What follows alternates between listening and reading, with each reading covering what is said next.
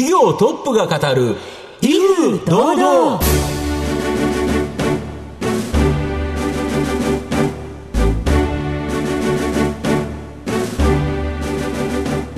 毎度相場の古神こと藤本信之です。アシスタントの飯村美希です。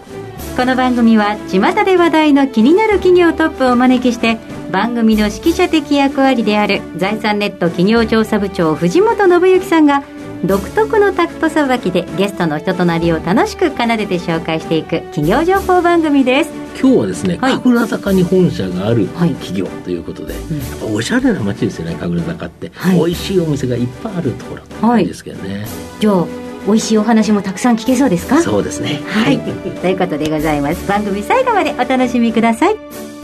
この番組は企業のデジタルトランスフォーメーションを支援する IT サービスのトップランナーパシフィックネットの提供。財産ネットの制作協力でお送りします。企業トップが語る威風堂々それでは本日のゲストをご紹介します。証券コード4412東証グロース上場。株式会社サイエンスアーツ。代表取締役社長平岡秀和さんにお越しいただいています。平岡さんよろしくお願いいたします。どうも、こんにちは。サイエンスアーツ平岡です。よろしくお願いしおます。よろしく願いいたします。す株式会社サイエンスアーツは東京都新宿区の東京メトロ神楽坂駅すぐ近くに本社があります。デスクレスワーカーをつなげるライブコミュニケーションプラットフォームバディコムを展開している企業です。では平岡さんの方からも簡単に御社のことを教えてくださいあのー我々の会社は、えーデスクレスワーカーのですね、まあ、DX 化ということところで、あの、バディコムというスマホのアプリを開発して提供をしている会社です。はいバディコムというのはどのようなものになるんですか？主にですね、ターゲットは、えーデスクレスの方、まあ、机を持たずに外で働いている方とか、お店で働いている方をターゲットにしています。で、もともと彼らはですね、まあ、スマホとか、まあ、そういう IT のツールはあるんですけれども、あの、ソフトウェアがなかなかなかった。はい例えば LINE なんかはですね、いちいちこう、スマホを出して操作する。はい接客してるときそういうことできないですよね。で、このために我々は、えっ、と、音声だけでですね、従業員の方同士がコミュニケーションを取れるような、まあそういうあのアプリを開発したと。これがあの、バディコムというやつです。はい、ありがとうございます。また後ほどじっくりと伺ってまいりますが、まずは平岡さんの自己紹介を兼ねまして、しばし質問にお付き合いいただければと思いますので、お願いいたします。では、平岡さん、生年月日を教えてください。えー昭和36年8月14日の60歳です。はい。ご出身はどちらでしょうか？えー大阪の港区というところです。はい。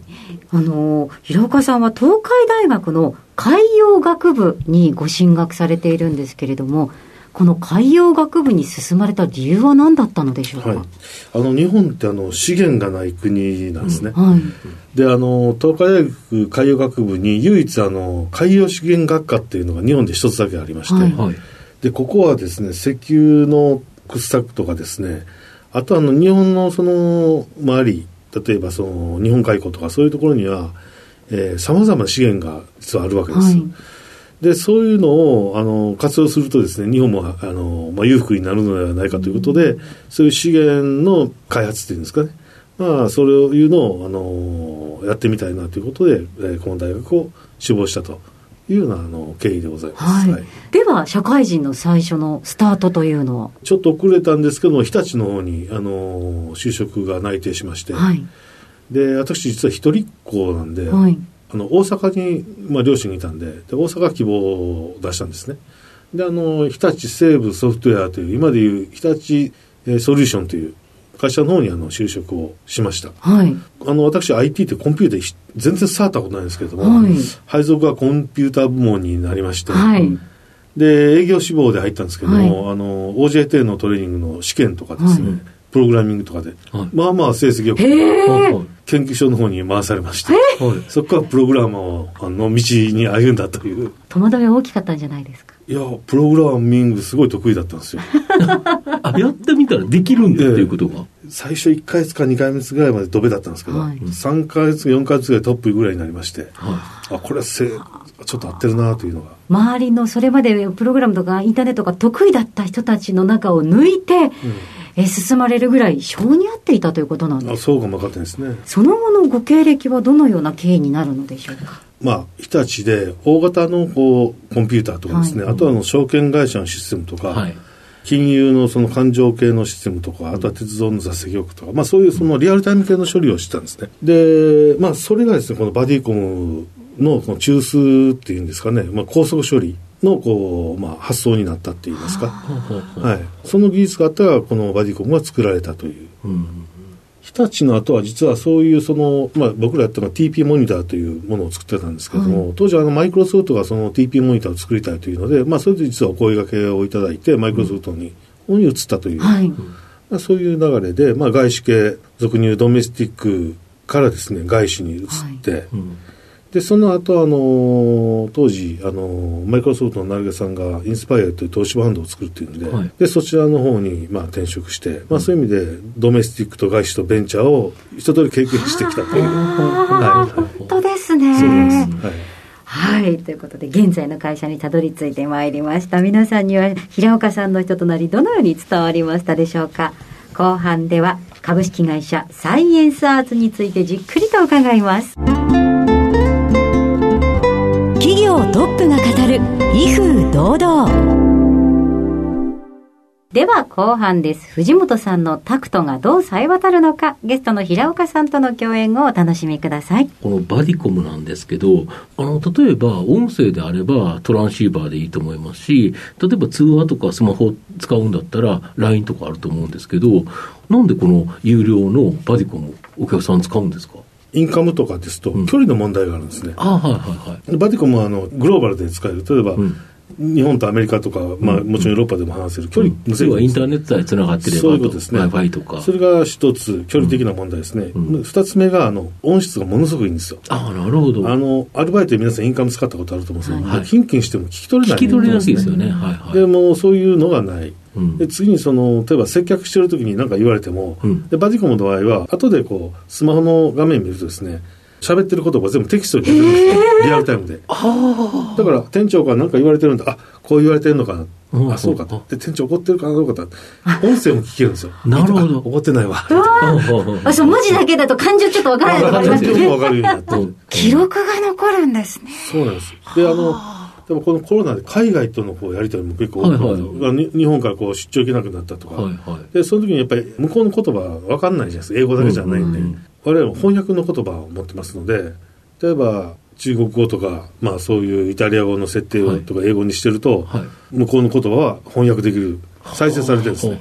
で、テキストも出てるわけです。なるほど。ですから、通訳機能を持ったコミュニケーションツール、トランシーバーみたいなことになってる。うんまあ、こういうことができたり、言葉だけであれ、これと言って、なかなか分かりづらいのうんがあるじゃないですか。わかりづらいですよね。例えば、アルバイトに教えるときとか、離れたお店にいるときとか、はこれどうやるんですかって、アルバイトがこう、そこを移すとですね、はいあの、遠隔にいるベテランが、あの、それを右回してそこを押してくださいみたいな。なるほど、なるほど。すごく簡単にコミュニケーションできる。うんだから今の、えっ、と、いろんな店舗でアルバイトさんをたくさん雇ってるところは、はい。こうバディコムで映像でやり取りしたり、なるほど。あとは電車でもそうですね、あの、混み具合とか、うん。あとトラブルとかをすぐ映像で、えー配信する。1対500ぐらい配信できるので、うん。まあ、こういうトランシーバー機能っていうのも、これ世界でも我々しかない。うん。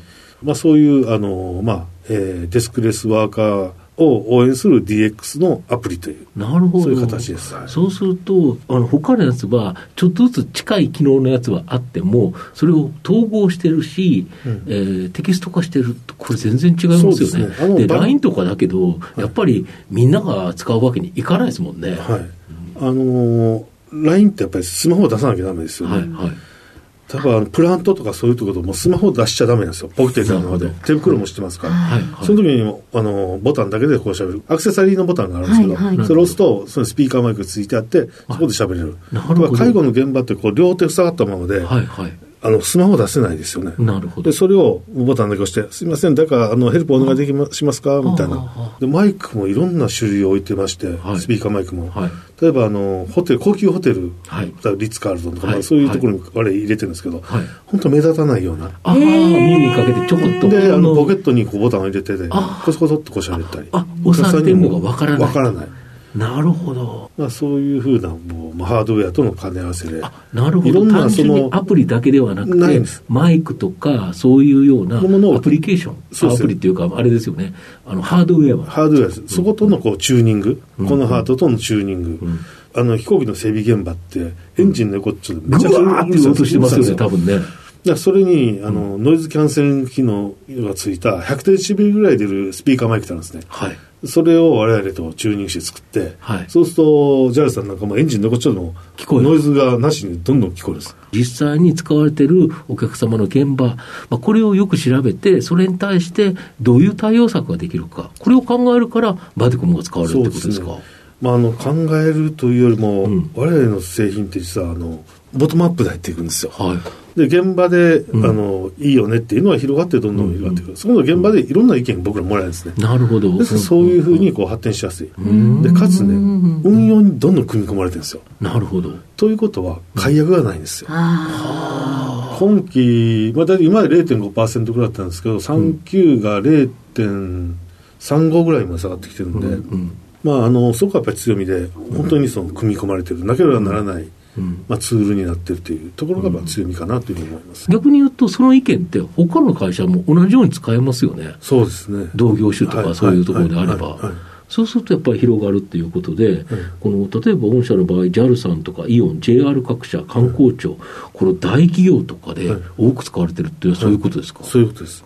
例えば JAL さんが使ったり、アナさんの整備現場で使ったりして、他の国会社が、で何使ってんのいや、これバティコムって。うんあ、それいいねって言うんで、我々お問い合わせいただいたり。そうそうですよね、エンジンの隣の音が入らないなんて、やっぱ、おこのバディコム以外ちょっとないですよね。まあ、エンジンの音は多分、同じような多分高さの音だから、それだけをノイズキャンセリングしておけばいいと。そうですね。で、御社の場合、売上高は非常に順調に伸びてるんですけど、先行投資で、まあ、前期まで赤字ということで、今期、あの直近の決算発表では、ちょっと黒字になりそうなんですか？もともと赤字予想でしたよね。赤字予想でしたけど、まあ、あの予想以上にちょっと売り上げが伸びてしまったというか、うん。まあ、ちょっと抑えきれなかったというか、うん。まあ、そういう形で、まあ投資はあの順調にしたんですけれども、まあ、それを上回る、んあの売り上げだったというところが原因ですね。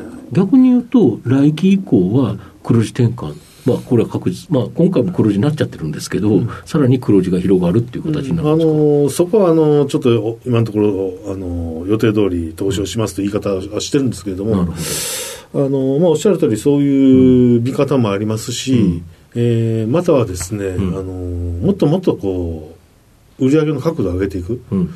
ためにどんどん投資をしなきゃダメな場面っていうのがあるのでまあ、そういう意味であの業格を進める上で投資もどんどん進めていくというのはなるほど。あの可能性としてはなきしもあらずかなというふうに思っています。まあ、御社の場合、いわゆるストック型ビジネスっていう形で、現場で解約するとは言ってこないだろうから、まあ、そうすると解約率は非常に低い、そうするとお客さんが増えていけば、これ、勝手に増えていくということですか、でしかも、あれですよね、同じ会社に入ったとしても、他部署が使っていけば、これまた増えますよね。そうですね、そういう意味で NRR が130%ぐらいいってるので、うん。まあ、一つの会社見ても、あの例えば、えー去年、例えば1000万ですと、今年は1300万。またそれかける1.3倍ぐらいのあのど。んどん地域とか、うん。えーあとはその部署によってどんどん広がっていく、そうね。まあ、そういう傾向があります。うん。あの JR さんも本当その典型的なところで、はい。最初お使いになったのはあの JR 東海さんの掃除のお姉さん方だったんですね。はいはいはい。で彼女が効率よくスピーディーに処理するためにバディコムを使ったんです。なるほど。でそれをあの運転手の方が見られて、はい。じゃあそれ新幹線でも採用してみようかと、はい。でで在来線もそれ採用してみようかと、はい。でそれを見て西日本さんがはい。使ってみよう東日本さんが使ってみよう、はい。北海道が使ってみよう九州が使ってみようみたいな感じで、広がっていくと。広く使ったり JR あとは各社に使われていったと。はい、全全社今使ってますね。御社の今後の成長を引っ張るもの、改めて教えていただきたいんですが。今人と人とのコミュニケーションで広がっていってるんですけど、そうですね。結構トレンドがですね、うん。えー人とセンサー。はいはい。えー、とかあの AI のカメラとか、はい。例えばイオンさんで今やってるのは、はい。あのベビーカー売ってるところって人はあまりいないじゃないですか、ああ、そうですよね。はい。でそこにこうカメラを据えてて、うんうん。それあの AI カメラがそこに滞留してるの分かると、であのバディコムにあのベビーカー売り場でお客様滞留してますみたいな、でそれでスタッフが「じゃあ私せっかく行きます」って、すぐせっかく行くんですね、それで売り上げが250%上がりまして、まあ、ずっと置いてるわけにいかないですもんね。で人を。でそうなんです。まあ他の業者さんでもそういうことやり始めたり。なるほど。あとあの介護現場ってあのやっぱりスタッフの数も限られてるので。そうですよね。お年寄りがこう起きた時に、はい。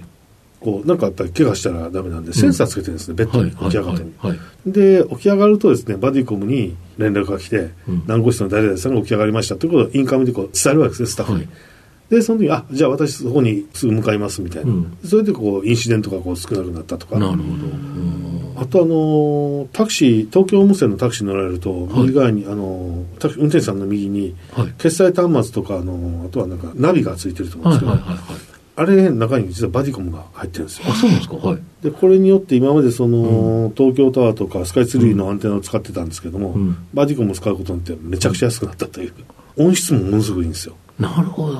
全然そしたら世の中変わっていくと。やっぱりコミュニケーションすれば、まあ、より良くなりますよね。そうですね、はいるほど。はい。では藤本さん、最後の質問をお願いいたします。あなたの心に残る四字熟語をはい。教えていただきたいんですが。僕の好きな言葉は側転挙手という言葉ですね。また難しい言葉ですが、えー意味とまた選ばれた理由を教えてください。えーですね、これあの夏目漱石も晩年気に入ってた言葉と言われてるんですけれども世の中の流れに逆らってもあの成功しないよっていう、うんうん。まあ、そのトレンドでやっぱりビジネスを回していく何が何でもここを世の中の流れで逆らって何かやっていってもこれ失敗したり疲労するだけなんで、まあそうですよね。まあ、その時々で、うん。あの流れに合わせて。流れに合わせてうん。自然に、で要はあの川の流れにこう身を任せて石ころ転がっていくみたいな、はい。うん。まあ、そういうふうな心境っていうのが一番楽に生きれますし、うん。まあ、成功もしやすいかなと。うん。いうふうに思ってるので、まあ、側転挙手ってことはいいなと思って。ありがとうございます。今日のゲストは、証券コード4412東証グロース上場株式会社サイエンスアーツ代表取締役社長平岡秀和さんでした。平岡さんありがとうございました。どうもありがとうございました。どうもありがとうございました。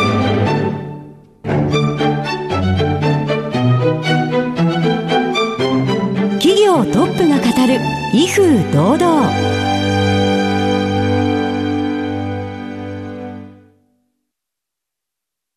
企業のデジタルトランスフォーメーションを支援する IT サービスのトップランナー。東証スタンダード。証券コード3021パシフィックネットはパソコンの調達、設定、運用管理からクラウドサービスの導入まで企業のデジタルトランスフォーメーションをサブスクリプションで支援する信頼のパートナーです。取引実績1万社を超える IT サービス企業、東証スタンダード、証券コード3021パシフィックネットにご注目ください。お送りしてきました経営トップが語る威風堂々そろそろお別れのお時間です。今日のゲストは株式会社サイエンスアーツ代表取締役社長平岡秀和さんでした。そして平岡さんの選ばれました四字熟語は側転挙手でございました。それではここまでのお相手は？藤本信之と、飯村美希でお送りしました次回のこの時間までほな、さいなら。この番組は企業のデジタルトランスフォーメーションを支援する IT サービスのトップランナーパシフィックネットの提供財産ネットの制作協力でお送りしました。